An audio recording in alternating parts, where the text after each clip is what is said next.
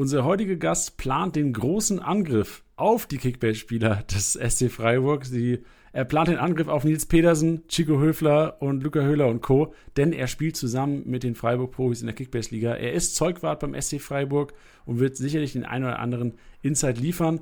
Bevor wir in die Episode reinjumpen, die ihr nach dem, nach dem Jingle hören werdet, noch eine kurze Info über die Qualität. Wir haben das Ganze kurz vor der Abfahrt ins Trainingslager des SC Freiburgs aufgenommen und ähm, hier an dieser Stelle ganz kurz jetzt schon mal die Entschuldigung für die Soundqualität. Es ist ab und zu ein Rauschen drin. Ähm, ich hoffe, es stört nicht zu arg beim Hören. Auf jeden Fall, wenn ihr euch das Ganze anhört, es gibt richtig, richtig, richtig, richtig geile Infos über den SC Freiburg von Max. Von daher viel Spaß beim Podcast.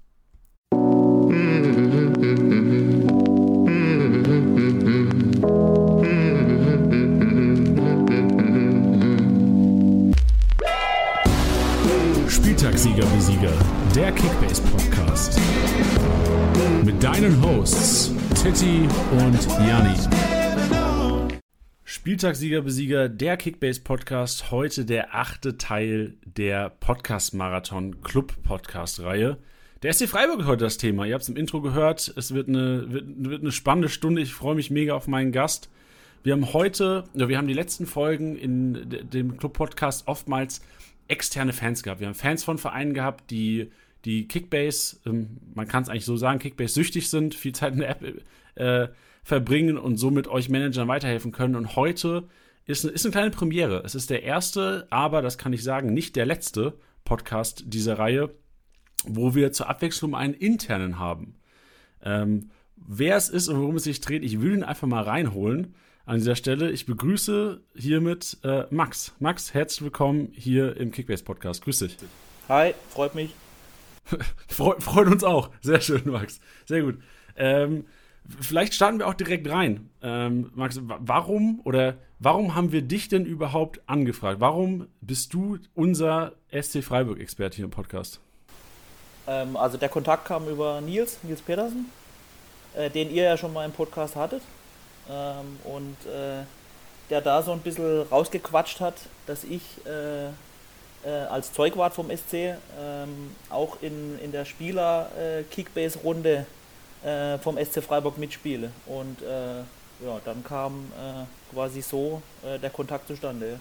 Ja, das stimmt. Ich fand, also ich erinnere mich an den Podcast noch mit Nils Petersen und ich habe in dem Moment habe ich gedacht, boah, wie geil wäre es, Max, also dich, irgendwann mal im Podcast zu haben, weil das ist ja was, ich würde einfach mal behaupten, ich weiß nicht, ob sowas nochmal in Deutschland gibt. Also ich, wir können es natürlich nicht überprüfen, aber ich kann mir nicht vorstellen, also es zeigt natürlich auch, was für eine Familie so der SC Freiburg ist, dass ähm, wenn Spieler unter sich spielen, äh, sie auf einmal noch den, den Zeugwart fragen oder den Koch oder ähm, den, den, ähm, den Trainer teilweise auch, kann ich mir auch nicht vorstellen. Den Busfahrer, genau richtig, ja. Äh, nee, also klar, weiß ich jetzt natürlich auch nicht, äh, wie das bei anderen so ist, aber war eigentlich bei uns äh, so ganz natürlich. Äh, ich glaube sogar der Nils, wenn ich es richtig weiß, kam vor der Saison auf mich zu. Äh, genau, und hat mich gefragt, ob ich mitspielen will. Also die Jungs haben schon länger, äh, glaube ich, eine Liga und ich bin jetzt letztes Jahr das erste Jahr dabei gewesen, ja. Okay, sehr schön. Wie, wie lief die Saison? Wie bist du reingekommen? ich, muss, ich muss gestehen, schlecht äh, weil ich eigentlich am Anfang äh, alles verhauen habe, was man glaube ich so verhauen kann. Äh, gleich direkt ähm, äh, Spieler zugelost bekommen, verkauft sofort, äh, ohne groß irgendwie noch eine Entwicklung abzuwarten. Äh, stand dann eigentlich mit einem ziemlichen Scherbenhaufen da und hab, kam nicht mehr wirklich an gute Spieler. Ähm, was bei mir, glaube ich, auch so ein bisschen der Hintergrund, ich weiß gar nicht, ob man das hier sagen darf, ich bin so ein langjähriger äh, Fußballmanager-Spieler. Äh, ja, du kannst, ruhig Communio, du kannst ruhig Communio sagen, Max. Keine und da läuft es ein bisschen anders. Ne? Also ich meine, dieses muss man sich ja erstmal dran gewöhnen, Kickbase, jeden Tag, neue Spieler, ständig Wechsel, in ein paar Stunden geht schon ein Spieler über den Markt. Äh, da muss ich, mir, muss ich erstmal so ein bisschen warm werden mit. Ja.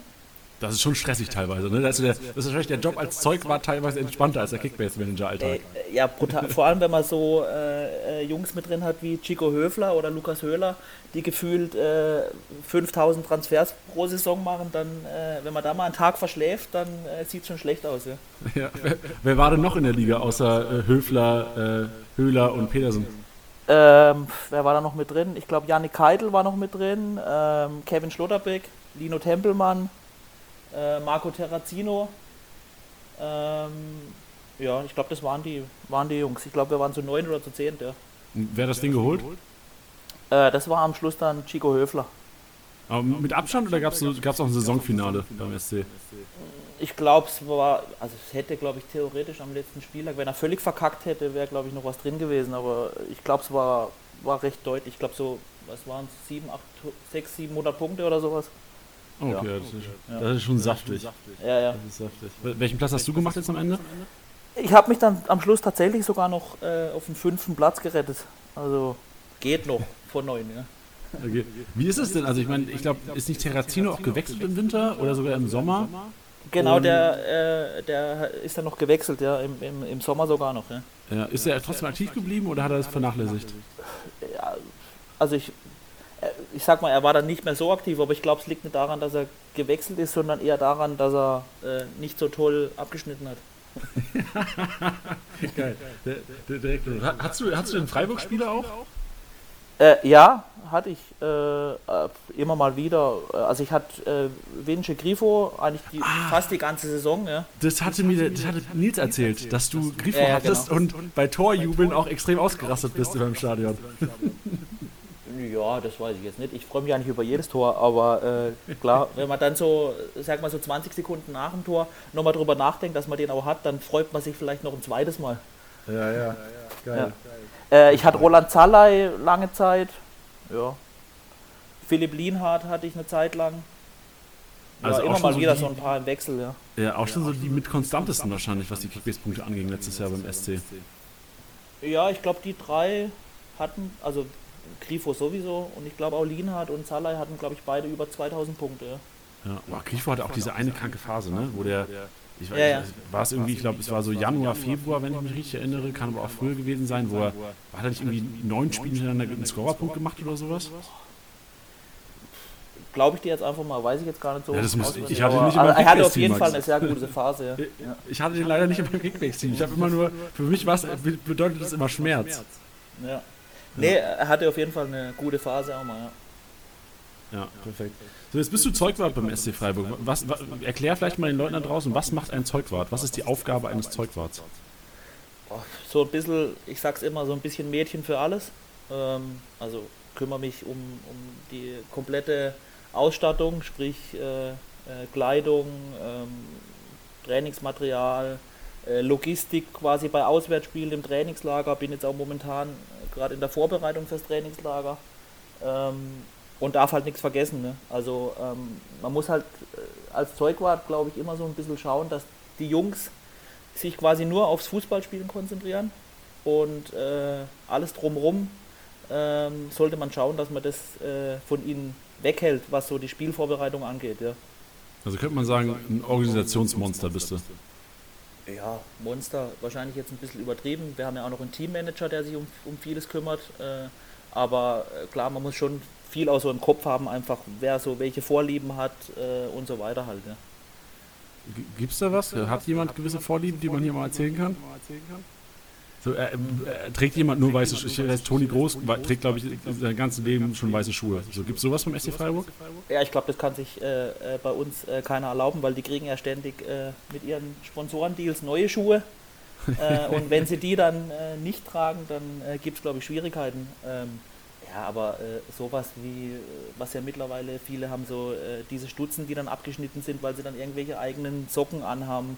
Also diese klassischen langen Stutzen mit Socke unter dran die man noch so äh, von früher aus der Jugend kennt, äh, die werden halt immer weniger bei uns. Ja. ja. Das glaube ich, stimmt. Sie sieht man auch, ja. Sehr schön. Gehen wir mal äh, zum Sportlichen über und versuchen wir so ein bisschen den Kickbase-Bezug auch hier, hier reinzubringen. Ähm, du hast schon angesprochen, letzte Saison, du hattest Lienhardt, Grifo und äh, Solay teilweise. Wie hast du sonst die letzte Saison wahrgenommen? Wie war die, war die Stimmung beim SC?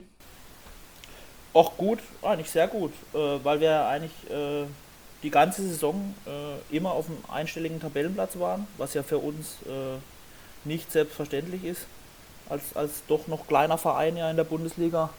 Ähm, und äh, wenn der SC Freiburg eine ganze Saison in der ersten Tabellenhälfte spielt, dann, dann, dann kann man auf jeden Fall von einer sehr guten Saison sprechen und auch immer von einer guten Stimmung dann, ja. auch beim Trainer. Ja, das glaubst du, glaube ich. Äh, wo, woran würdest du sagen, liegt das? Also ich hatte jetzt die letzten Tage, vor zwei Tagen hatte ich ähm, Yannick da. Yannick ist ähm, bei Hertha BSC relativ tief drin gewesen und hat uns über Hertha BSC ähm, äh, erzählt und hat auch erzählt, woran es lag letztes Jahr. Da war es, war es ja auch teilweise relativ unruhig im Verein. Ähm, ist das so teilweise auch das Geheimrezept des SC Freiburg, warum ihr so erfolgreich und konstant Fußball spielen könnt? Weil es einfach wirklich ähm, vielleicht auch dieses familiäre Flair ist, was kein, nicht viel Unruhe von draußen ertragen muss? Denke schon, ja. Also ich meine, es hört sich vielleicht so ein bisschen wie eine Floskel an und es wird ja auch immer ähm, viel darüber gesprochen, dass es bei uns so, so ist, aber es stimmt halt tatsächlich auch einfach. Also äh, es wird nicht nur erzählt, sondern es wird auch gelebt. Ähm, der Umgang miteinander unter allen, egal ob das jetzt äh, ich mit den Spielern bin, mit den Trainern oder eben der Busfahrer oder der Physiotherapeut ähm, oder auch die Jungs untereinander, also da wird niemand irgendwie äh, runtergebuttert oder sowas und und sollte das mal vorkommen, dann wird auch sofort, sage ich mal, eingegriffen von erfahrenen Spielern und so. Also das gibt es eigentlich bei uns gar nicht. Und das, äh, klar, äh, sorgt dann natürlich auch für einen Zusammenhalt. Und mit Sicherheit ist das auch ein Pluspunkt dann in so einer Saison und bringt bestimmt auch ein paar Punkte. Ja. Bist du denn oder warst du vor deiner Tätigkeit im SC Freiburg auch schon, also als, als Zeugwart auch schon im SC Freiburg oder wie, wie kam es denn generell zu deiner Tätigkeit da? Ich bin, nee, gar nicht. Also ich bin über einen Freund äh, äh, zum, zum SC gekommen. Ähm, als äh, mein Vorgänger quasi sozusagen aufgehört hat, ähm, wurde jemand gesucht und ein, ein, ein, Schulfreund von mir quasi arbeitet äh, in Freiburg in der, in der Fußballschule, also im Nachwuchsleistungszentrum, äh, in, einer, in einer leitenden Position. Und ähm, klar kann man jetzt so eine Stelle nicht einfach in der Zeitung ausschreiben. Und, Boah, äh, wie, wie viele Bewerbungen würden da reinfliegen ja, in Freiburg? Genau. Und äh, dann wurde halt intern äh, so ein bisschen gefragt, kenn, weiß jemand, vielleicht kennt jemand einen, der da passen würde. Und dann hat er mich vorgeschlagen, dann gab es ein paar Gespräche. Und äh, da hat man gesagt, okay, das, das passt, ja. Sehr schön. Warst du davor schon äh, Sportclub-Fan? Ja, ja. Also ich hatte auch äh, nicht durchgängig, aber auch eine lange Zeit mal eine Dauerkarte.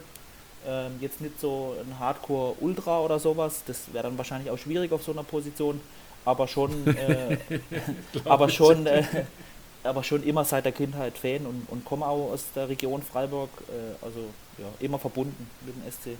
Ja, stell ich mir witzig vor, so ein Ultra als, als Zeugwart. So. Auf der Bank am Spielfeldrand, so muss sein, ja. Genau. Ähm, siehst du denn, bist du, bist du beim Spielen selbst auch immer auf der Bank und, und schaust ja, du da die Spiele? Ja, nee, also doch, doch. Ähm, äh, muss ja, kann ja jederzeit kann ja irgendwas passieren, irgendwas, es muss ein neues Trikot her, weil da irgendwie Blut drauf ist oder es braucht irgendwie ein Spieler andere Schuhe. Ähm, also sollte man schon äh, schauen, dass man immer da ist. Also außer jetzt irgendwie so die letzten zwei, drei Minuten vor der Halbzeit oder so, da gehe ich dann schon rein, äh, um alles vorzubereiten. Aber ansonsten bin ich eigentlich, sagen wir mal, 85 Minuten auf der Bank. Ja. Was bereitest du vor in der Pause? Gibt es dann Essen, Snacks für, für die Jungs oder was, was machst du da? Ja, das ist dann eher der Job von den Physios, aber ich bereite ah, okay. dann halt frisches Trikot. Manche wollen vielleicht mal eine, eine neue Hose sogar, wenn sie irgendwie, wenn es geregnet hat oder sowas. Und äh, einfach halt schon drin sein, wenn die Jungs kommen, damit man ähm, nicht irgendwie was verpasst oder so. Ja. Was mich als Fan ja enorm interessiert, Max, und wir, ja, wir kommen gleich zu Kickbase, aber ich habe auch noch ein paar persönliche Fragen, liebe Hörer, die ich erklären muss und klären will. Ähm, ich bin ähm, auch öfters mal Fußballspielen gewesen und man versucht ja schon als Fan dann teilweise auch mal so ein Trikot zu ergattern. Dürfen die Spieler nach dem Spiel, ich weiß ja auch, wahrscheinlich ist es auch von Club zu Club unterschiedlich, dürfen Spieler nach dem Spiel das Trikot einfach in die Zuschauermenge werfen oder ähm, müssen die Spieler es dann selbst zahlen oder wie, wie, wie läuft das? Also die haben, äh, in, das dürfen sie, ja. Äh, also egal, ob die jetzt mit einem anderen Spieler tauschen oder das einem Fan geben, das äh, bleibt ihnen überlassen es gibt halt ein gewisses äh, Freikontingent, äh, äh, möchte jetzt nicht sagen wie viel, aber pro Saison, äh, die sie quasi frei haben. Äh, und wenn darüber hinaus äh, noch Trikots verschenkt werden oder getauscht werden, ähm, dann ähm, müssen die bezahlt werden. Ja. Ah, okay, gut, perfekt. So, gut, dann ist meine Fragen beantwortet. Wir kommen jetzt zu Kickbase-relevanten Informationen, Max. Sehr gut. Ähm, ja, es gibt einige oder es gibt einige wenige Zu- und Abgänge äh, momentan. Ich habe mir das Ganze auch mal angeschaut. Die Zugänge, ähm, ich glaube, primär aus der eigenen Jugend oder beziehungsweise primär aus, aus, aus der zweiten Mannschaft bis jetzt. Und äh, Abgänge auch noch relativ übersichtlich. Ich glaube, Lino Tempel, Tempelmann, dein Kickbase-Mitstreiter, wurde nach Nürnberg verliehen. Wie, wird, wird er weiter in, der, in eurer Liga zocken oder ist, steht, das, steht das auch da auf Trennung zuerst mal? Das weiß ich jetzt. Also, ich glaube, er ist herzlich willkommen noch weiterhin bei uns, aber unsere Liga hat noch gar nicht neu gestartet. Äh, unser Startzeitpunkt, äh, äh, also ich war jetzt ja erst eine Saison dabei, aber ist traditionell, glaube ich, immer so äh, eben die Reise ins Trainingslager. Oh, geil, so im Bus das dann heißt, quasi auch. Äh, das steht jetzt dann wahrscheinlich in ein paar Tagen an. Ähm, und äh, dann startet die Liga nochmal neu. Äh, wahrscheinlich müssen auch nochmal ein paar Jungs angeworben werden, falls welche aufhören. Äh, und äh, ja, genau. Sehr schön. Ja, dann reden wir mal über die äh, Zugänge eventuell. Ähm, das kannst du ja wahrscheinlich auch ganz gut einschätzen. Ähm, ich lese mal ein paar Namen vor, die es geschafft haben. Noah Weishaupt hat, glaube ich, auch schon ein paar Bundesliga-Einsätze gehabt. Der Name kommt auf jeden Fall bekannt vor. Ähm, nee, Burka, hat, er, also. ja, hat er noch nicht, aber der Name kommt ja wahrscheinlich bekannt vor, weil sein Vater schon mal in Freiburg Bundesliga ah, gespielt hat. Aha, daher. Das ist schon ein bisschen her wahrscheinlich, gell? Ja, ein paar Jahre her, ja. Ähm, dann Kevin Schade, Kilian äh, Sildilia, genau, Weißhaupt habe ich gesagt, Atubolu, äh, Burkhardt. Kennst du die Jungs? Wie schätzt du die ein? Werden die vielleicht mal relevant auch für Kickbase-Manager sein? Also ich glaube, dass alle sechs äh, total interessant sind. Wen habe ich denn vergessen jetzt? jetzt? Ich habe nur, fünf, hab nur fünf äh, vorgelesen, ne? Kimberly Esequem kommt noch. Ah, genau, ah, ja. genau, ja. ja. Äh, ich glaube, alle sechs sind total interessant. Also auf jeden Fall für die Zukunft. Äh, ich meine, lässt sich jetzt schwer sagen, ob da jetzt einer dieses Jahr schon durchstartet. Ähm, aber die sind auf jeden Fall alle hochtalentiert, haben das auch gezeigt letztes Jahr in der Regionalliga. Unsere zweite Mannschaft ist ja aufgestiegen in die dritte Liga. Ähm, und ähm, also die sind jetzt voll bei uns dabei, trainieren bei den Profis mit, gehen auch mit ins Trainingslager äh, mit uns. Ähm, und dann wird man, denke ich, sehen, wenn sich einer irgendwie in Testspielen äh, besonders empfehlen kann, dann klar, bekommt er sicherlich bei uns auch mal ein paar Einsätze. Er hat nicht sogar äh, Sildilia direkt getroffen jetzt gegen, ich glaube, Saarbrücken habt ihr gespielt, ne? Genau, Samstag gegen Saarbrücken hat er direkt ein Kopfballtor gemacht nach Ecke. Ja, schon, ich habe hab die Highlights mit mir angeschaut. War nicht auch, Janik Keitel hat auch eine, eine, krasse Vorlage gegeben, oder? Am Wochenende? Genau. War das nicht also, Keitel auch? Ja, Keitel, ja. Ähm, der ja auch von unserer, äh, von unserer U23 hochkam. Äh, also jetzt nicht dieses Jahr, aber ähm, ja, auch noch ein, ein, junger Spieler mit Potenzial. Ja, sehr interessant. Ähm, erwartest du eventuell noch weiter? Also es ist, ist ja für einen Bundesligist wahrscheinlich noch relativ wenig Transfers über, über eine Sommerperiode. Erwartest du noch eventuell weitere Zugänge bei, beim Sportclub? Ja, ich glaube schon, dass ich noch ein bisschen, bisschen was tun werde, äh, was ja auch schon äh, äh, öffentlich bekannt ist, dass wir, glaube ich, noch einen Stürmer suchen, ähm, hat ja auch unser Vorstand gesagt. Äh, und vielleicht noch irgendwie was im Mittelfeld, aber ähm, es ist bei uns ja auch so, du hattest ja gerade schon gesagt, dass wir kaum Abgänge haben auch. Also sind wir jetzt gar nicht so in dem äh, Druck, unbedingt was tun zu müssen. Äh, und ähm, deswegen glaube ich, spielt auch so ein bisschen der, der Faktor Zeit da mit rein. Ähm, äh, wenn, also ohne jetzt irgendwie hektisch irgendwas unbedingt machen zu wollen, hat man ja auch noch ein bisschen Zeit und wenn dann halt erst am Ende der Transfersphase ein passender Spieler kommt, dann, dann ist es halt so bei uns. Also ich glaube, die Geduld äh, äh gibt es bei uns immer, ja. Ja, zahlt sich auch meistens aus, da ein bisschen Geduld zu haben, oder gerade was so die Preise angeht. Oftmals sind ja Spieler, die irgendwie wechseln wollen und dann irgendwie horrende Preise ver verlangt werden, die dann oftmals dann sagen, wo der Verein dann sagt, ja komm, wir wollen den auf jeden Fall loswerden, jetzt ist der 31.8., ist glaube ich Transferschluss, wenn ich es richtig im Kopf habe. Ähm, und oft tut sich ja auch erst am, am Ende vielleicht nochmal was auf, wenn irgendwie dann, was genau, ist so England, wenn die ne? alle, ja. wenn die alle alles abgegrast haben und noch irgendwie äh, was verkaufen wollen, dann kann es auch sein, am Ende äh, tut sich nochmal irgendwie eine Chance auf, auf einen Spieler, äh, der dann halt vielleicht jetzt noch gar nicht verfügbar ist, ja. Ja, bin mal gespannt. Also du sagst, äh, eventuell dann in der Sturmspitze ähm, könnte sich noch was tun und äh, es ist dann im zentralen Mittelfeld, eventuell noch ein, ein Backup, eventuell für einen Santa Maria und einen Höfler. Ja, ich weiß jetzt nicht, ob jetzt direkt nur zentrales Mittelfeld, bei uns werden ja auch immer so ein bisschen Spieler gesucht, die so ein bisschen variabel sind, aber auf jeden Fall irgendwie was im Mittelfeld noch, ja. Okay, bin mal gespannt, was sich noch tut beim, beim Sportclub. Ähm, lass uns ein bisschen über Christian Streich reden. Ich weiß nicht, du hattest ja jetzt auch letztes Jahr ähm, drei, drei Freiburg-Spieler in deinem Kickbase-Kader. Also, und vor allem wahrscheinlich hast du ja auch Insights, wie, wie, wie die Aufstellung aussehen wird von, von einem Spieltag. Ähm, ist für dich Christian Streich einer, der viel rotiert? Oder würdest du auch als Kickbase-Manager-Sicht sagen, ah, der, da wird oft dieselbe Elf auf den Platz gesteckt und würdest auch den anderen Kickbase-Managern, die gerade zuhören, sagen, ja, Freunde, das ist, da wird oftmals mit derselben Elf gespielt? Also mit Sicherheit ist ja, glaube ich, keiner, der jetzt äh, von einer Woche auf die andere ähm, eine ganze Mannschaft austauscht. Ähm, ich glaube, er vertraut schon so ein bisschen äh, den Jungs äh, und wenn jetzt nicht ein ganz katastrophales Spiel dabei war, ähm, dann, ähm, dann bekommen die auch oft nochmal ihre Chance.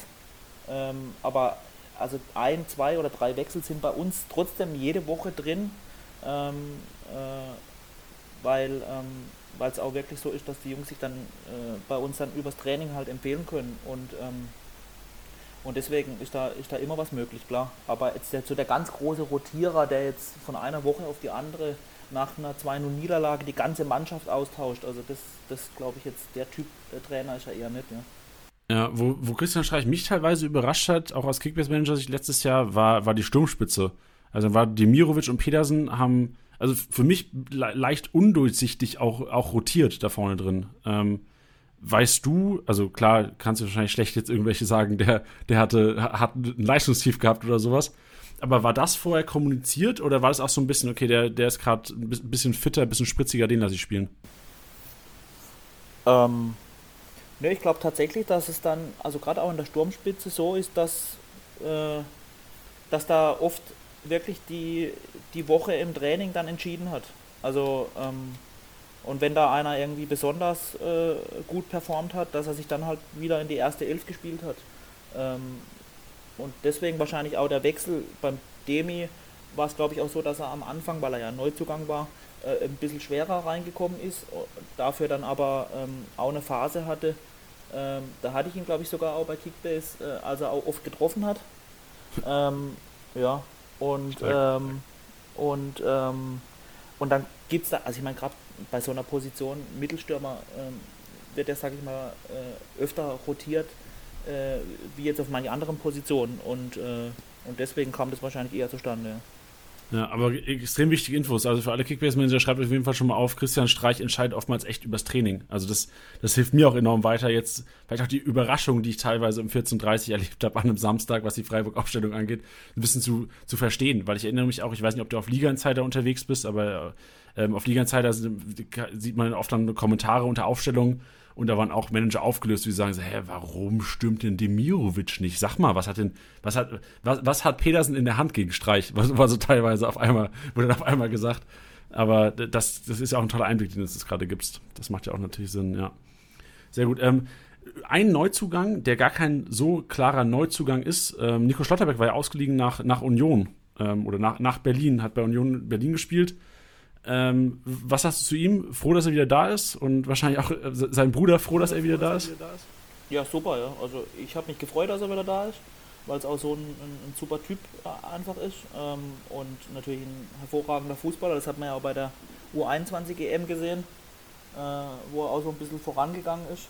Ähm, und äh, glaube absolut, dass, dass, dass er uns da bereichert, ja. Also mit seinem mhm. Bruder zusammen äh, ein super, super Duo. Ja. Beide, Kevin geht jetzt ja noch zu Olympia, ähm, also haben da beide auch dieses Jahr ein Turnier gespielt äh, und das zeigt ja auch, äh, wenn die da eingeladen werden, dass die was drauf haben. Ne? Ja, noch freust du dich, Max, noch freust du dich, aber wenn du siehst, wie Nico Schlotterberg Kickbase spielt, dann, dann musst, musst du aufpassen. Ich bin mir eigentlich sicher, dass der auch in eurer Liga versucht zu, zu spielen, weil der, also wir hatten ja auch schon im Kickbase-Podcast äh, zu Gast und äh, ist ein ambitionierter. Also der macht sich schon einige Gedanken. Also da kann sich Tico Höfler und, und Höhler mal äh, warm, warm einpacken.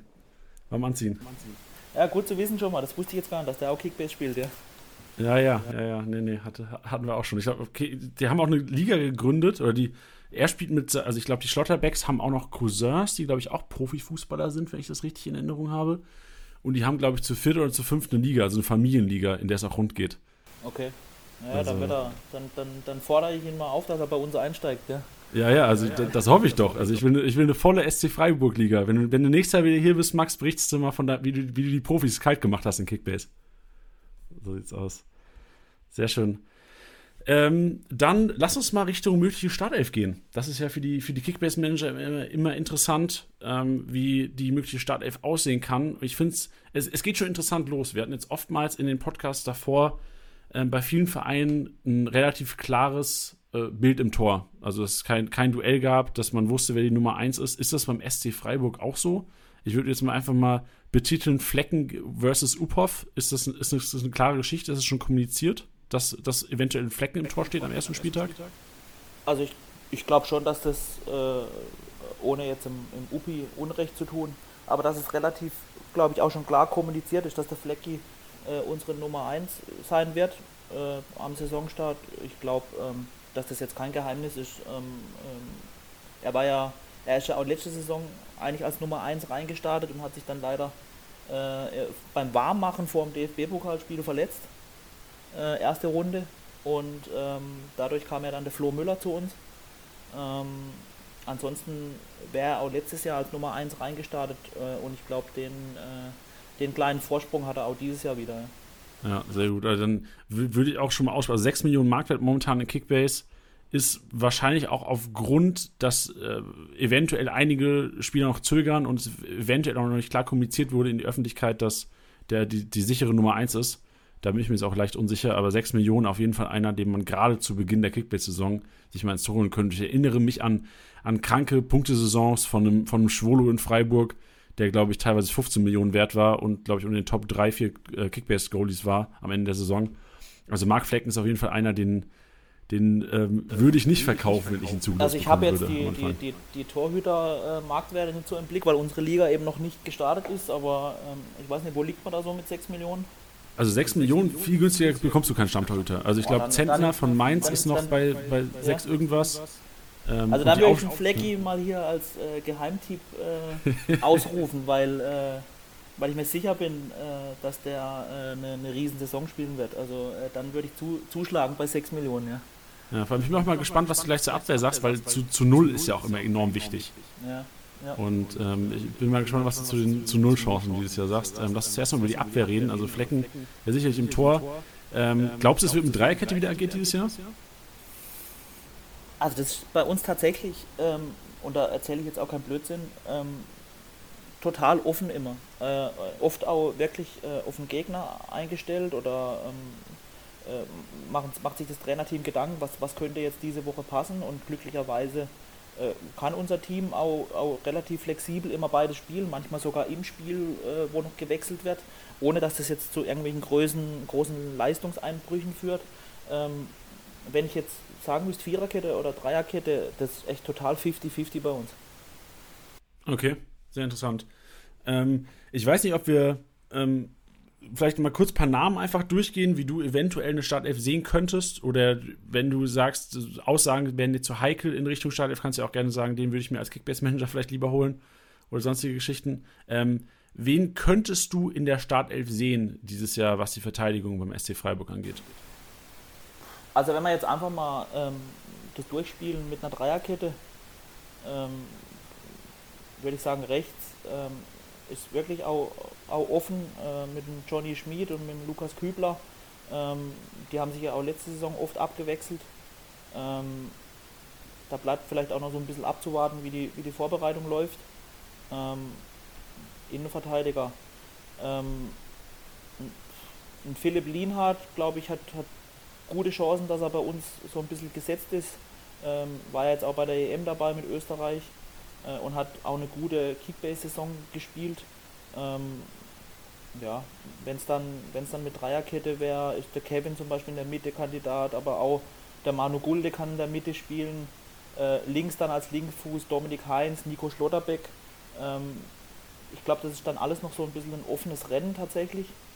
Äh, ähm, und äh, wer, glaube das kann man sagen, äh, ohne jetzt irgendwie einen rauszuhalten, weil natürlich absolut gesetzt ist bei uns. Äh, links wäre dann der Christian Günther.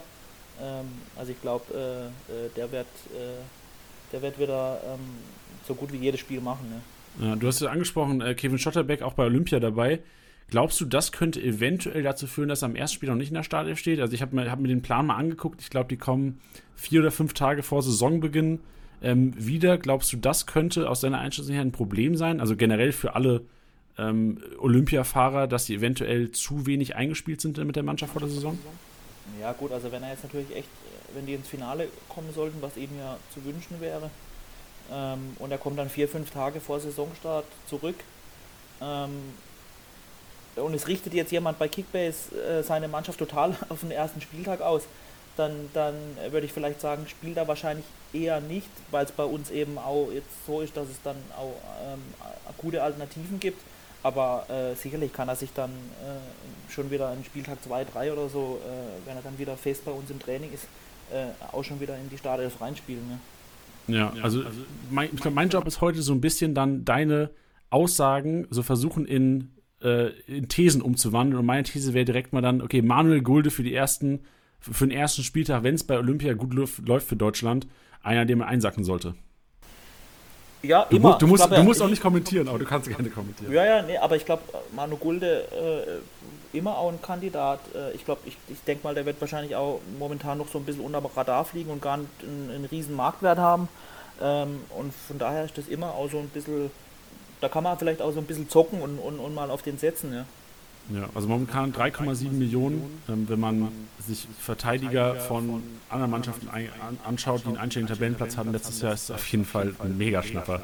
Ja, also ohne jetzt, dass ich jetzt sagen kann, dass der sicher irgendwie die ersten fünf Spieltage macht, aber, aber ich sag mal, eine, ein Versuch für 3,7 Millionen wäre es auf jeden Fall wert. Ja, ja also, also meine Interpretation wäre echt, also auf, auf Olympia, also wenn man Manuel Goldbesetzer ist, auf Olympia hoffen, hoffen, dass die Deutschen weit kommen. Deutschland und, die Daumen drücken. Ja. Genau, und am ersten Spieltag gegen, weil ich habe auch geschaut, ihr spielt gegen Arminia Bielefeld am ersten Spieltag, äh, ist das ja, also von der Wahrscheinlichkeit her sollten da sie zu null Punkte, ähm, also zu null Punkte gibt es auf jeden Fall eine Wahrscheinlichkeit und es gibt eine hohe Wahrscheinlichkeit, dass der Freiburg auch gewinnen könnte.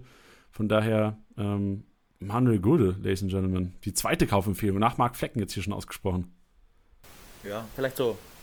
Also Flecki würde ich tatsächlich noch so ein bisschen, bisschen rausheben, weil ich wirklich überzeugt bin, dass der eine sehr gute Saison spielen wird und weil der auch einfach fußballerisch äh, ganz stark ist. Also ähm, äh, das geht schon fast, äh, wenn ich jetzt eine ganz mutige Aussage äh, tätigen würde, geht schon fast so ein bisschen in die Richtung Ortega letztes Jahr. Uh. Aber ist, denn, ist Marc Flecken einer, der so sehr auch in Spielaufbau eingebunden ist? Also Ortega ist ja dafür bekannt, dass er im Grunde genommen auch, auch die vorne füttert fast schon mit. Also natürlich nicht so extrem äh, wie jetzt ein Ortega, der ja fast bei Bielefeld ähm, schon der Spielmacher ist. Ne? Ähm, ja. Aber, aber ähm, auf jeden Fall ist bei uns bekannt, auch im Team, dass der Flecki ein super Fußballer ist und, und dass da niemand, also niemand irgendwie Angst haben muss, den Ball jetzt zurückzuspielen und, und der auch äh, ähnlich wie ein Ortega auch immer so ein bisschen ein gewisses Risiko eingeht, aber ähm, dann oft halt auch einfach eine super Lösung äh, dadurch findet. Ja. Also, okay, also ein, ein 1A-Fußballer auch. Ja. ja. also wird Flecken beim, beim Fußballtennis auch mal gewählt, nicht so wie andere Torhüter wahrscheinlich in der Liga. Wahrscheinlich, äh, wahrscheinlich wäre er unter den Torhütern einer der ersten, ja.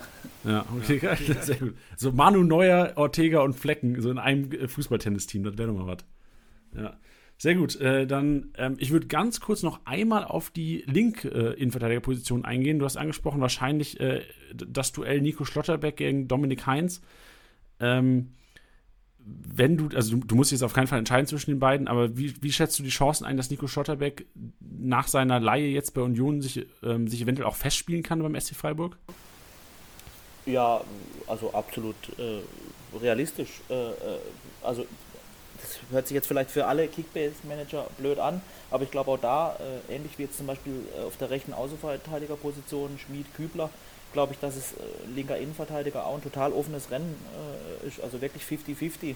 Ähm, und da halt dann erstmal jetzt die Vorbereitung so ein bisschen zählen wird und dann, wie es ja oft dann bei uns ist, so ein bisschen auf von Woche zu Woche immer so die Trainings- und Spielleistung. Also da kann sich dann auch jede Woche dann auch nochmal was ändern. Ja. Ja, also öfters du das sagst, mit, da kann sich unter der Woche was ändern. Ich habe so Schiss als Kickbase-Manager mit Freiburg-Spieler zu holen. So, so außer vielleicht ein Günther oder ein Griffe oder sowas. Oder ja, es gibt natürlich, es gibt so ein paar Gesetze halt bei uns und, äh, und dann gibt es auch ganz viele Positionen bei uns, die so ein total offenes Rennen einfach, äh, wo ein total offenes Rennen halt stattfindet. Ja. Ja, weil allein wenn man sich die letzte Saison anschaut, also gerade dieses Duell Schmied gegen Kübler, normalerweise so, also vom Gefühl her würde ich sagen, Schmied, warum sollte Schmied nicht gesetzt sein? Aber wenn man sich die Statistiken anschaut vom letzten Jahr, Kübler elfmal in der Startelf. Ja, da war Schmied sicherlich auch mal verletzt oder gesperrt davon. Trotzdem wurde auch immer wieder auf ihn gesetzt und das ist, also nur um das mal auszusprechen, so Kübler ist kein, der ist momentan 1,6 Millionen wert. Das ist kein typischer, ich nehme an, er könnte eventuell auch mal, wenn er jetzt die ersten drei, vier Spiele nicht macht, zum 500k-Spieler werden. Das ist kein typischer 500k-Spieler. Ich glaube, das nee, sollte uns Kickbase-Managern auch bekannt sein. Auf keinen Fall. Also es hängt dann auch tats tatsächlich auf der Position auch immer so ein bisschen davon ab, was für ein System gespielt wird, weil der Kübi eher so der klassische Rechtsverteidiger in einer Viererkette, glaube ich, ist und so auch ausgebildet. Und Johnny Schmid war ja früher, äh, als er auch ähm, äh, zum ersten Mal in Freiburg war, äh, äh, eigentlich immer rechtsoffensiv, also ein Flügelspieler. Ähm, und kommt dann halt auch einfach oft äh, in der, in der Dreier- oder Fünferkette dann rechts zum Einsatz. Und so hängt es dann halt ähm, Woche, von Woche zu Woche auch immer so ein bisschen vom System ab. Ja. ja und Johnny Schmid kann eben, kann eben auch, äh, kann nicht nur Rechtsverteidiger spielen, der kann auch rechts vorne spielen. Ne? Ja, sehr interessant. Also ich bin gespannt auf die, auf die äh, auf die Saison und, und äh, hoffe ja auch vielleicht als auf einen oder anderen Insight von dir, wie die Trainingsleistung war von den einigen Leuten. Aber da, da reden wir nochmal, Max, da reden wir nochmal drüber. Wie, wie sieht es denn auf der Doppelsechs aus? Also es wird ja dann sehr wahrscheinlich, wenn mit Dreikette gespielt wird, mit, mit, mit zwei Spielern in der Mitte. Ist, ist da irgendwas zu ruckeln an dem Santa Maria und dem Chico Höfler? Also, was heißt zu ruckeln? Chico Höfler spielt ja schon ewig bei uns, hat einen äh, ganz hohen Stellenwert auch für die Mannschaft. Äh, und Santa Maria kam letztes Jahr für Freiburger Verhältnisse ja ähm, eine sehr hohe Ablösesumme. Ähm, und das auch ähm, klar mit so ein bisschen ein Eingewöhnungsjahr Bundesliga, aber auch super gemacht.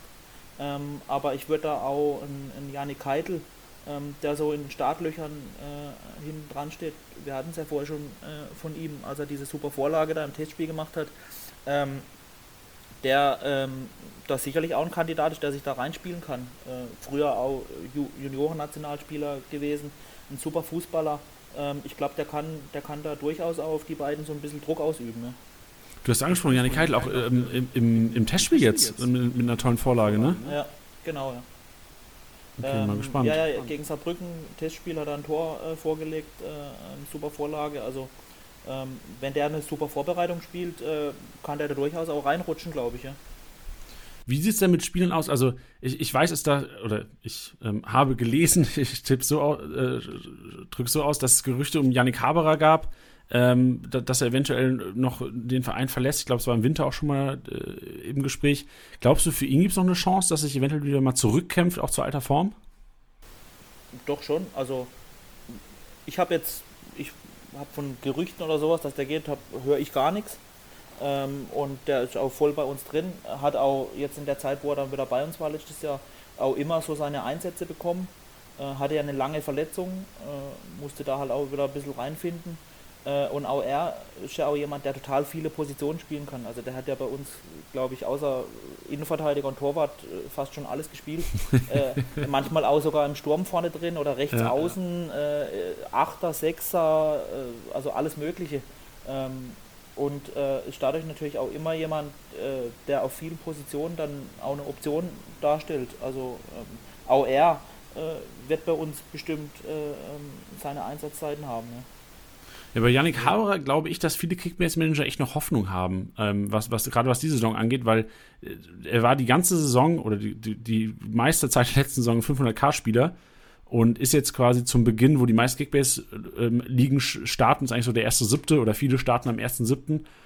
Und das ist, ist sein Marktwert auch auf zweieinhalb Millionen gestiegen. Und das ist ja auch schon so ein Indiz, dass die Leute denken, okay, Haberer, also wahrscheinlich, ich glaub, weiß gar nicht, zu welchem Verein es war, aber ich glaube, ähm, ich hatte die letzten Tage auch schon mal drüber geredet, ich weiß nicht, ob es Bielefeld oder Bochum war, ähm, dass äh, auf jeden Fall, also ich, ich glaube dir, dass es intern keine Gespräche gab, aber ich weiß noch nicht, wo das Gerücht herkam, aber zeigt auch mal wieder, dass so ein kleines Gerücht eventuell auch bei Leuten oder bei uns Kickbase-Managern dann, ähm, ich glaube, ah, VfL, genau, VfL Bochum war das, genau, ähm, dass das Gerücht, äh, Yannick Haberer zum VfL Bochum auf einmal auch innerhalb der App äh, so einen Marktwertsprung einfach auslösen kann.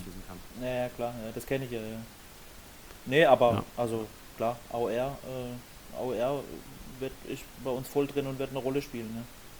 Ja, würde er dann eher auch auf den äh, Sechserpositionen zum Einsatz kommen oder dann eher offensiv? Also du hast gesagt, ja, er kann überall spielen, aber wenn ich jetzt als also Kickbase-Manager so, mir... Ja, ich glaube so seine, seine Lieblingsposition oder seine Paradeposition wäre eher so Achter, so ein bisschen vorne dran, vor, vor dem Sechser, vor einem Sechser oder vor zwei Sechsern. Ähm, und ähm, und auch äh, so hinter, also was er oft auch bei uns gespielt hat, war so ein bisschen hinter der Spitze, wenn es so einen klassischen Stürmer bei uns gibt, also so ein bisschen hinten dran spielt. äh, weil er halt auch äh, ein, wahnsinniger, ähm, ein wahnsinniger Läufer ist, so und wahnsinnig anläuft und, und immer viel Kilometer schrubbt und so, was ja auch bei uns äh, immer recht wichtig ist, äh, so gegen Pressing und so, da, das sind halt so seine Qualitäten. Und ähm, deswegen wäre da öfter auch so, so eine ein oder zwei Positionen vorne dran, vorm Sechser nochmal so ein bisschen eingesetzt. Ja.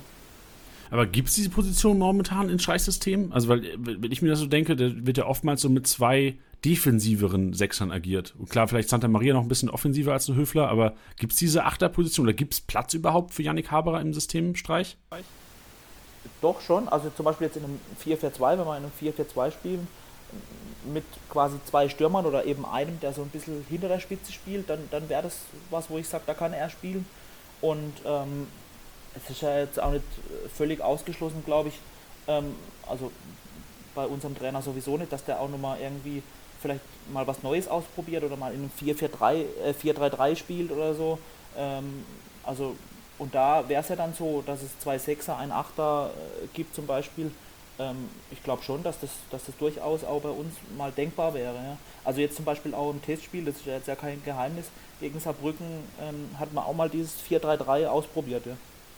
Ah, okay. Also ja. zeigt auch wieder, dass, also, dass, dass das System variabel ist und dass er wirklich auch auf, auf Gegner sich eingestellt wird. Es sind, sind so viele schlechte Nachrichten heute, Max, für Kickbase Manager. Die sind ja, die haben ja alle Schiss da draußen, Freiburg zu kaufen. Aber wahrscheinlich wäre es auch so, wenn wir von den anderen Vereinen interne äh, äh, Gäste einladen würden, dann wäre es wahrscheinlich genauso auch bei den anderen Vereinen. Weil ich treibe die Marktwerte jetzt runter mit meinen Prognosen und, und, und schnapp dann zu. Ja. Genau, ah, das ist die Taktik. Auch geil eigentlich. So, so kann es ja. auch eine Kickbase-Liga gewinnen. Ja. Sehr gut. Ähm, wie wie sieht es vorne aus? Wen, wen erwartest du vorne? Ähm, wen erwartest du vorne vorne? Und gibt es da Leute, die auf jeden Fall gesetzt sein sollten? Also Nils, äh, der mich hierher zum Podcast gebracht hat, der ist ja jetzt leider momentan verletzt. Deswegen würde ich jetzt sagen, äh, haben da momentan äh, Demirovic und auch Lukas Höhler so ein bisschen die Nase vorn, äh, was jetzt so das Sturmzentrum angeht, äh, je nachdem, ob man jetzt mit einem oder mit zwei Stürmern spielt. Ähm, aber klar, äh, sobald der, der Nils dann wieder, wieder fit ist und voll im Training, ähm, stellt natürlich auch er wieder eine, eine Option dar. Und er ist auch immer jemand, selbst wenn er jetzt mal nicht von Anfang an spielt, ähm, aber ähm, wenn er dann reinkommt und das ist ja jetzt auf der Kickbase nicht ganz uninteressant, oft auch einfach Joker-Tore macht und da muss es jetzt ja nicht mal unbedingt sein, dass ein Spieler von Anfang an spielt. Äh, ich meine, wenn der eine Bude macht, dann, dann, äh, dann passt er. Tor ist Tor, so sieht's aus. Ja. Hat sich, äh, hat sich Lukas Höhler wieder erholt. Ich habe Bilder gesehen ähm, von, ähm, von, von, dem, von Bene, unser Bielefeld-Experte, der vor vier Tagen hier war, der ihn im, äh, im Bierkönig auf Mallorca getroffen hat. Oh gut, aber das war dann nicht dieses Jahr. Das ist dann schon ein paar Jahre her wahrscheinlich, oder? Nee, nee, der war jetzt da. Jetzt, ähm, Echt? Ja, ja, also der braucht ja auch mal Urlaub, der Kollege. Okay, ich wusste jetzt gar nicht, dass der Bierkönig äh, schon wieder offen hat. Doch, doch, der hatte, genau, der, die haben, glaube ich, im, also ich war nicht da, ich habe mich auch nicht informiert, aber ich glaube, äh, es war so, äh, im Juni habe ich die Bilder geschickt bekommen. Auch, also der hatte ihn in Kickbase, glaube ich, auch. Er ist auch Kickbase-Spieler, haben, haben auch über Kickbase gequatscht im Bierkönig. Also er, er meinte, sehr sympathischer Kerl. Kerl. Äh, absolut, und der kann auch was wegstecken. Also äh, ich glaube, der, der ist wieder voll auf dem Dampfer. Ja. Was meinst du mit wegstecken? An, an Bier also so jetzt, äh, also. was ein Bierkönig angeht, ja. Also, okay, geil, sehr gut. Ja, aber interessant. Also ähm, Höhler ja eigentlich immer einer, der immer so Phasen hat. Also so, dem ich das als Kickbase-Manager war, der immer so in Phasen relevant ist. Das sieht man auch an seinem Marktwert, da sind viele Zacken drin, das geht oft nach unten, aber auch mal wieder steil nach oben. Spricht ja auch dafür, dass er wie gesagt, Joker-Einsätze hat, Tore macht und immer wieder, wenn er Tore macht, ist er im Grunde auch relevant und die Hoffnung ist da, dass er dann über 90 Minuten mal oder in Startelf-Einsatz kommt. Auch letzte Saison, wie oft, ich schaue gerade mal in die Statistiken rein, 22 Startelf-Einsätze, das ist ja schon viel. Also gerade wenn man aus, aus meiner subjektiven Wahrnehmung war jetzt zuerst mal Luca Höhler, also du brauchst es nicht kommentieren, so Stürmer Nummer 3 beim SC Freiburg. Wenn ich mir denke, Dimirovic sollte vor ihm sein, Pedersen sollte vor ihm sein, 22 Startelf-Einsätze, sagen mir, Janni, da hast du aber schlecht aufgepasst. Ja, weil er aber auch ähm, ein Spieler ist, der, der eben nicht nur auf der Neuen oder im, Sturmzentrum spielen kann, sondern ähm, der Luki kann eben auch auf den Außen spielen und, und wenn wir jetzt mit, mit drei vorne spielen, also einem, einem Mittelstürmer und zwei Außen ähm, und sagen wir mal, Demirovic spielt jetzt äh, in der Mitte, dann, dann äh, kann er auch rechts oder links spielen äh, und das hat er auch schon ganz oft äh, bei uns gemacht.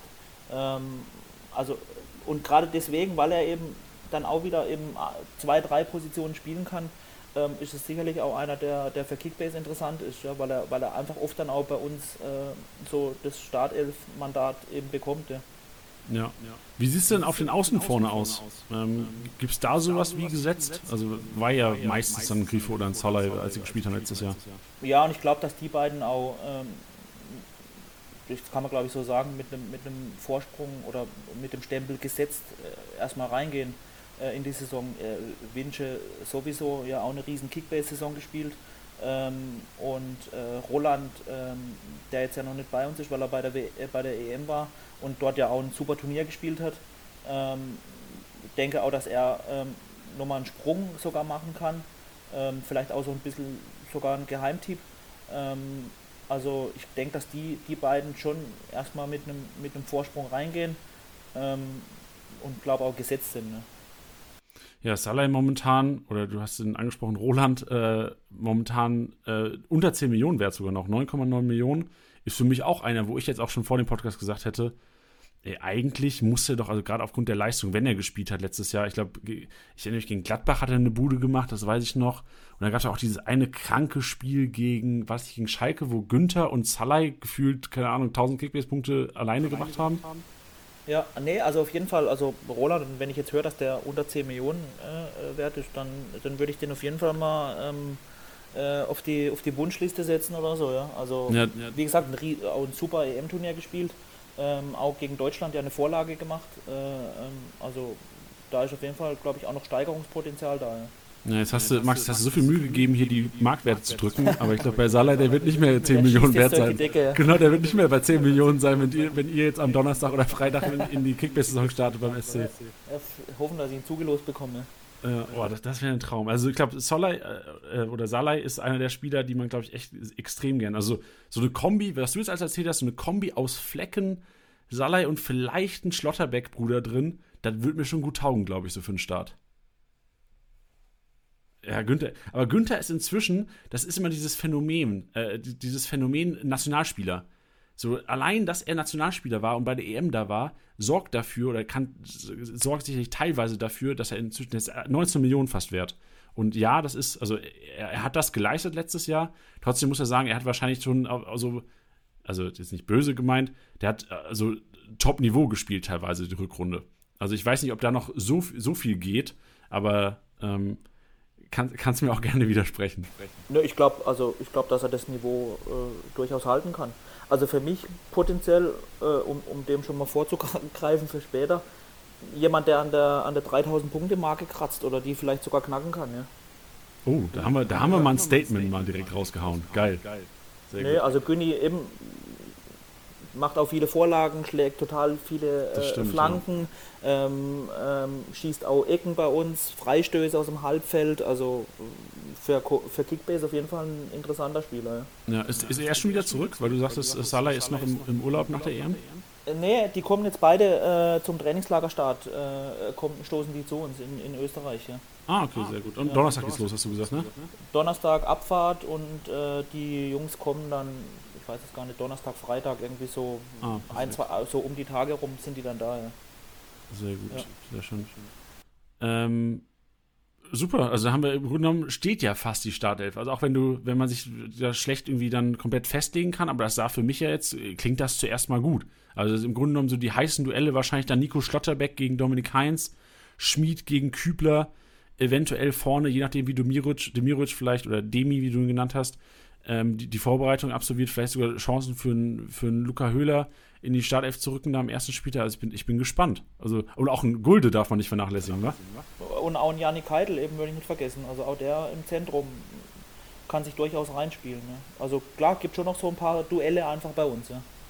Aber hältst du das, also jetzt mal ganz nüchtern, hältst du das für, für realistisch, dass ein Janik Keitel eventuell in Santa Maria oder einen Höfler verdrängen kann?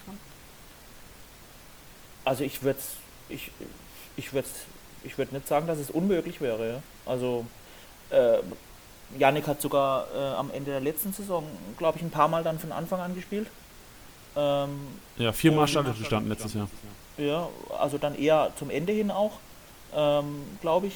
Und ähm, nee, also wenn der stabil bleibt und also das, also ich traue es ihm absolut zu. Also ich, weiß natürlich nicht, was passiert. Und klar, Santa Maria und Höfler sind da auch ein absolutes Pfund bei uns. Ähm, aber ich würde es zumindest mal als, als Außenseiter-Chance oder als Tipp, sage ich mal, würde ich es nicht als unmöglich erachten. Ja. Gut, oder eben, ich meine, ja. eben besteht auch die Möglichkeit, dass man vielleicht mal mit drei Zentralen spielen. Ne? Ja, und ja. wäre wär Keitel dann der offensivste von den drei? Oder ist, ist Keitel eher so der, der Zerstörer-Sechser? Nee, eigentlich weder noch, also weder jetzt irgendwie Zerstörer noch äh, irgendwie, der hat so alles, so ein bisschen ein Allrounder.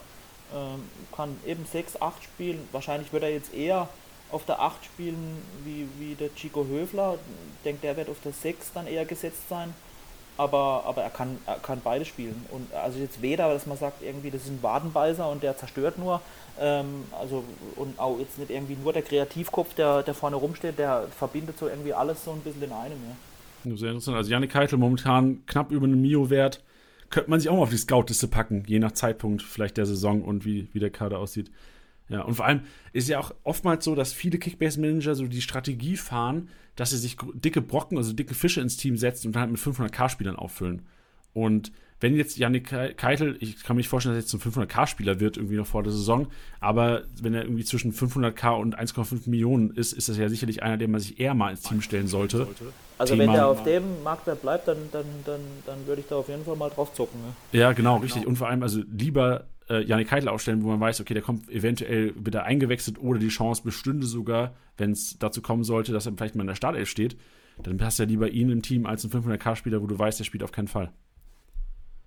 Ja. Sehr gut. Äh, Max, ja, dann lass uns mal gerne schon zu der Kickbase-Rangliste kommen, was die Punkte angeht. Wir hast, du hast ja schon angeteased, äh, Christian Günther, einer, den du über 3000 erwartest. Gibt es irgendeinen beim SC Freiburg, den du zutrauen würdest, die 4000 Punkte zu knacken? Nee, also ich glaube, da tue ich jetzt auch keinem Unrecht äh, und da wird auch keiner äh, äh irgendwie böse auf mich sein, aber ich glaube 4000, äh, dadurch, dass eben bei uns auch oft mal auch mal durchgewechselt wird oder so, ähm, 4000 traue ich glaube äh, keinem zu. Du wirst auf jeden Fall böse Blicke im Plus von Vincenzo Griffo bekommen. ja, also er noch wahrscheinlich, wenn er ein paar Freistoßtore schießt und, und, und äh, Vorlagen durch Ecken oder so, wahrscheinlich noch am ehesten.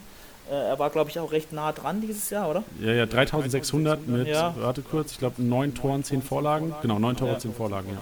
Okay, wäre jetzt vielleicht nicht unmöglich für ihn, ähm, aber ähm, ich würde jetzt am Anfang der Saison auch nicht zwingend drauf setzen. Ne? Ja, also 4000, da muss man schon, also ich glaube, das ist wahrscheinlich auch viel teamabhängig. Also wenn es Freiburg schafft, ähm, eventuell am Ende der Saison auf Platz 5, 6 oder 7 zu stehen, dann ist das wahrscheinlich schon realistisch, weil dann wird Vincenzo Griffo sicherlich einen großen Teil dazu beigetragen haben. Aber ähm, wenn man jetzt eventuell von einer Wiederholung der letzten Saison ausgeht, dann ist wahrscheinlich die äh, 3,5 bis äh, 3,8 wahrscheinlich realistischer, was Vincenzo angeht. Ähm, wen siehst du denn zwischen 3 und 4.000, wenn wir jetzt da direkt mal an Vincenzo Griffo mit, mit einbinden würden in die Kategorie? Genau, also Vince hat man jetzt ja schon. Ich denke, der sollte das erreichen. Den kann man da auf jeden Fall reinsetzen dann eben, ich traue es auch einem Christian Günther zu, dass er da an der 3000er Marke kratzt. Äh, also jetzt vielleicht nicht unbedingt 3800, aber vielleicht knapp drüber, denke ich, kann er schon schaffen. Dadurch, dass er auch eben viele Standards bei uns schießt. Ähm, und das hatte ich ja vorhin schon mal, also die mutige Aussage tätige ich jetzt äh, und sage, Marc Flecken äh, ist da ein Kandidat. Boah, das finde ich geil, Max, finde ich geil. Finde ich geil, dass du so eine Aussage getätigst. Ähm, was, wir, was ich ganz vergessen habe zu fragen, wer schießt denn die Standards bei euch? Ja, eben Christian Günther, Vincenzo Grifo, äh, auch ein Johnny Schmid. Also ich sag mal Ecken, jetzt Ecken hauptsächlich Grifo und Günther. Ähm, Freistöße, ähm, wenn man sich wenn es in einer Position ist, wo man sich vielleicht auch ein Tor erhofft, dann kann auch oft mal der Johnny Schmid schießen, weil der einen super Freistoß hat. Ähm, das sind, sage ich mal, so die drei Haupt-Freistoß- äh, und Eckenschützen ähm, Elfmeter, auch Win Winsche, Nils Petersen natürlich, wenn er auf dem Platz steht. Äh, äh ist, ist, Nils Petersen vor, Win, ist Nils Petersen vor Vincenzo Griffo, wenn er auf dem Platz Boah, steht? Es gibt, es, es, gibt jetzt gar nicht so irgendwie, ich glaube, so eine Hackordnung oder so oder, oder eine Vorgabe vom Trainer gibt es bei uns eh nicht. Ähm, Grifo ist auf jeden Fall, sage ich mal, ein, ein sicherer Elfmeterschütze und, und ich glaube, es ist dann tatsächlich so, wenn Nils und Winsche zusammen auf dem Platz stehen, dass die sich oft auch so ein bisschen angucken dann oder absprechen, wer fühlt sich gerade sicher äh, und wer nimmt dann den Ball. Ähm, aber die beiden, würde ich schon sagen, ähm, sind so unsere Hauptelfmeterschützen. Ich erinnere mich, ich glaube, auch in der Rückrunde gewesen, ähm, ich glaube, Grifo und Saleh auf dem Platz gestanden und Saleh hat sogar auch mal getreten. War das auch so eine Absprache, wo man gesagt hat, okay, ähm, fühle mich gut. Grifo hat gesagt, ey, ich habe genug Tore gemacht. Auch Roland, also ich habe jetzt gerade eben gesagt, unsere drei Hauptfreistoßschützen, äh, aber auch Roland, ähm, das weiß ich jetzt aus dem Training und so, hat einen super Freistoß. Ähm, hat, glaube ich, sogar mal einen am Ende der Saison, ich glaube, gegen die Latte oder so gehauen. Weiß ich jetzt gar nicht mal genau, oder war relativ knapp. Ähm, also wenn jetzt mal vielleicht ein Vincenzo Grifo nimmer auf dem Platz steht, weil der ausgewechselt ist, wäre auch ein Roland Zalla ein Kandidat, äh, der mal einen Freistoß schießt oder so. Ja. Ja, ich habe noch eine Zwischenfrage auch zu Grifo. Mir ist bei Grifo aufgefallen, der wird enorm oft ausgewechselt.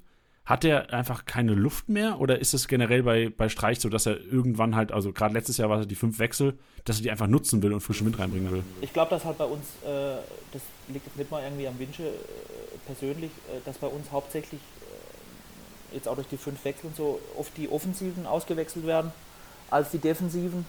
Ähm, und das trifft dann eigentlich irgendwie immer alle. Äh, also, weil bei uns halt auch das, das Spiel, glaube ich, relativ laufintensiv auch immer ist mit, mit Pressing und Anlaufen und so. Und dass dann äh, die Offensiven oft dann halt so, ja, 70. Minute rum ähm, dann getauscht werden durch nochmal ein paar frische Leute. Ähm, also, ich, das hätte jetzt, glaube ich, weniger mit dem Winsche persönlich zu tun, äh, sondern eher mit der Position halt, ja. Okay, sehr interessant, super. Ja gut, weiter im Text. War kurze, kurz mal Zwischenfragen gehabt, aber jetzt können wir weitermachen. Also du hattest kurz nochmal zur, zur Einordnung zwischen drei und vier ähm, Christian Günther, Vincenzo Griffo und deine, deinen aus dem Fenster lehnen äh, Take, Mark Flecken. Hau ich jetzt mal so raus, ja. Ja, finde ich geil. Feier ich. Hab, ist, ist, auch inzwischen auf meiner Scouting-Liste, das kann ich sagen. Okay. Ja, sehr gut. Ähm, siehst du sonst noch jemanden an den 3000 oder geht dann eher Richtung 32.000? Also wer vielleicht noch dran kratzen könnte, ähnlich wie, wie der, wie der Günni, wäre dann vielleicht noch der Roland Salai. Ähm, wenn der, eine, wenn der wirklich, eine, also wenn wir als Team eine starke Saison spielen, ähnlich wie letztes Jahr, und er ähm, auch dann konstant auf dem Platz steht, verletzungsfrei bleibt, dann traue ich ihm auch einfach spielerisch nochmal einen Sprung zu und das wünscht er dann auch in Kickbase-Punkten. Also, ich weiß gar nicht, was hatte der letztes Jahr, Roland? 2000 gemacht, 2000 glatt. Okay, ja, mit einer, also ich würde es nicht für unmöglich halten, dass der vielleicht dran kratzt, so 2,8, 2,9, vielleicht knapp drüber, ähm, aber ich glaube auf jeden Fall, dass er, dass er zur letzten Saison, dass er da nochmal einen Sprung machen wird. Ja, sehr gut. Ähm, dann lass uns mal über 2.000 bis 3.000 reden. Ähm, wen schätzt du als so konstant ein? Also ich, ich, ich sehe auch so parallel die Marktwerte von Freiburg noch relativ ähm, human. Ich bin mal gespannt, wie sie sich nach der Episode heute entwickeln werden. Ähm, wie schätzt du oder wen schätzt du bei 2.000 bis 3.000 ein? Oh, ich glaube jetzt so von hinten weg ein, ein, ein Philipp, Philipp Lienhardt bestimmt. Ähm, Johnny Schmid, je nachdem wie eben das Duell dann ausgeht, auf rechts, eben weil er auch so ein bisschen mehr den Offensivdrang hat oder oft auch mal, was er auch, er wird ja als Abwehrspieler eingestuft, aber spielt auch ab und zu mal bei uns eben rechts vorne. Ähm, also ich glaube, der kann, kann gut über 2000 Punkte kommen. Dann ein, ein Chico Höfler, ein Santa Maria, ähm, ja, Demirovic vielleicht im Sturm, sind so für mich Kandidaten, die, die schon über die 2000 kommen können. Ja, ja sehr interessant. Ähm, wen du jetzt noch nicht äh, genannt hattest, oder ich weiß nicht, ob ich vielleicht habe es auch überhört, die Schlotterbacks, ähm, würdest du die auch auf 2000 einordnen oder ist das auch eine Frage, wer setzt sich durch dann im Endeffekt im Duell? Genau, also klar, wenn sich da einer durchsetzt, äh, auf jeden Fall auch Kandidat für über 2000. Aber das ist eben jetzt die Geschichte, das hat man ja vorhin schon, ähm, dass gerade die Position, also klar, Kevin jetzt bei Olympia und wenn der dann zurückkommt, kann er sich natürlich wieder reinspielen, aber auch Nico mit, mit Dominik Heinz äh, oder auch Kevin Schlotterbeck, der auch ein Linksfuß ist, da bleibt halt einfach auch noch so ein bisschen abzuwarten, wer sich da von den zwei oder drei durchsetzt. Äh, wenn sich jetzt da einer durchsetzen sollte und der konstant wirklich immer das Vertrauen bekommt, dann, egal wer das dann von den drei wären, dann würde ich auch denen äh, zutrauen, dass sie über 2000 kommen. Aber da das jetzt, sage ich mal, noch so ein bisschen ein offenes, äh, offenes Rennen ist, äh, würde ich mich da jetzt ungern irgendwie auf einen festlegen. okay, nee, ist, ist, ja auch fair, ist ja auch richtig so. Ist ja auch fair auch den Kickbase-Managern gegenüber, dass du da, dass du da offen bist und nicht ähm, hier einen favorisierst. Sehr schön, cool. Also Max, ähm, das war, das war ähm, sehr informativ heute. Wir haben einiges abgefrühstückt und auch die, die Kickbase-Rangliste, das muss ich den Hörern noch kurz sagen. Die komplette Kickbase-Rangliste, wir haben jetzt nicht alle besprochen, aber so die, so eigentlich so fast die komplette Startelf durchgenommen. Ähm, die komplette Kickbase-Rangliste findet ihr in drei Tagen auf der Base. Also immer drei Tage nach Veröffentlichung dieses Podcasts. Der wird veröffentlicht am 13.07., am Dienstagabend. Also wird am Dienstag plus drei ist der Freitag. Am Freitagabend ähm, wird der Bericht, also eine kurze Zusammenfassung des Podcasts der heutigen Episode mit unserem SC Freiburg-Experten, dem Zeugwart des SCs oder des, des Sportclubs, ähm, Max auf der, auf der Base veröffentlicht und auch diese Kickbase-Rangliste, wo man von Tier 1, also über 4000, bis Tier 4 im Grunde genommen zwischen 1000 und 2000 so eine kleine Einschätzung bekommen kann, wie die einzelnen Spieler des SC Freiburg eventuell punkten können dieses Jahr. Schön. Ähm, ich stelle meinen Gästen immer äh, am Ende so ein paar Fragen und ich weiß, dass es bei dir eventuell da ein bisschen schwieriger kommt. Ich habe ähm, oftmals Spielerduelle genommen, um den Leuten ähm, so ein bisschen ähm, nochmal auf die, auf die Finger zu gucken, um zu gucken, okay, wie würden sie denn entscheiden? Ähm, ich weiß, dass es wahrscheinlich schwer wird für dich jetzt als internes SC Freiburgs irgendwelche Spielerduelle zu bewerten, weil du dann quasi dich zwischen zwei entscheiden müsstest und der andere ähm, hatte ich sonst einen Schütz Schützkasten im Bus im, im Trainingslager am Donnerstag. Ähm, ich würde einfach eine Frage stellen. Wenn du dir einen Freiburg-Spieler ähm, holen könntest, wenn du dir einen wünschen könntest, Geld ist egal, wen hättest du gerne in deinem Team dieses Jahr?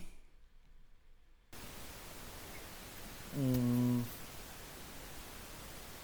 Also ich würde ja jetzt bei Marc Flecken bleiben, weil ich da ja jetzt gerade eben schon einen rausgehauen habe.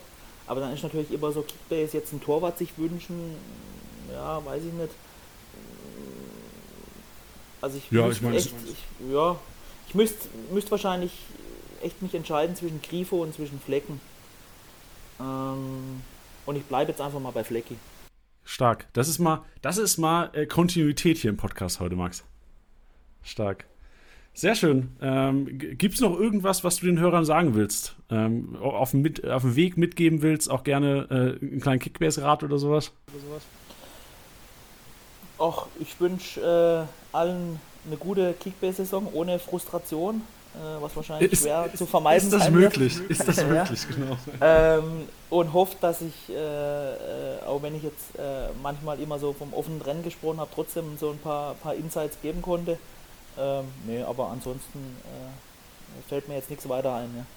Schön, super. Dann äh, Max, vielen, vielen Dank für deine Zeit. Ich wünsche dir natürlich in Kickbase und dem SC Freiburg äh, jeden möglichen Erfolg dieses Jahr und hoffe, dass du de den Profis mal die Stirn bieten kannst. Und vor allem mal den. Ich peile den Sieg an bei unserer. Äh, dieses ja, Jahr, verständlich. Ja. Musst du. Also, ich meine, eine andere Herangehensweise, aber das muss ja. Also, jeder Kickbase-Manager, ich hoffe, jeder ja, Kickbase-Manager geht in die Saison, um das Ding zu gewinnen. ja, so sieht's ja. aus, ja. So muss das sein. Schön. Dann, ähm, wie gesagt, vielen Dank für deine Zeit und ich hoffe, man hört sich wieder und ähm, bleibt gesund, Max. Danke, euch auch, ja. Perfekt. Mach's gut. Tschüss. Ja, liebe Hörer, das war Max und ähm, hat, hat mega Insights geliefert. Vor allem, was, was mir im Kopf bleibt, und das sollten uns allen im Kopf bleiben, Christian Streich entscheidet teilweise unter der Woche im Training, wer am Wochenende in der Startelf steht. Es gibt einige Gesetze, die solltet ihr euch sicherlich ähm, im Kopf notiert haben. Ähm, aber sonst, ich, ich, bin gespannt auf die Vorbereitung, ich bin gespannt auf die Ausstellung am ersten Spieltag und beziehungsweise, also, und denkt dran, es geht gegen Bielefeld am ersten Wochenende. Und ähm, wenn es nach mir ginge, ist ähm, Bielefeld ja leider, das habe ich auch in der Bielefeld-Episode gesagt, gehört für mich zu den Top-Abschießkandidaten dieses Jahr. Ähm, ich darf das sagen, das ist so geil, dass ich quasi die negativen Sachen sagen darf. Ähm, Max musste ja teilweise ähm, schon neutral bleiben, was sowas angeht. Ähm, und deswegen, ich setze ich setz auf die Freiburger. Gerade am ersten Spieltag, dann wird es vielleicht nicht so leicht mit dem Programm, aber gerade für den ersten Spieltag sind für mich die Freiburger enorm attraktiv in Kickbase. Ich wünsche euch einen schönen Dienstagabend. Danke fürs Reinhören und wir hören uns hoffentlich wieder in den nächsten Episoden der Club Podcast. Macht's gut.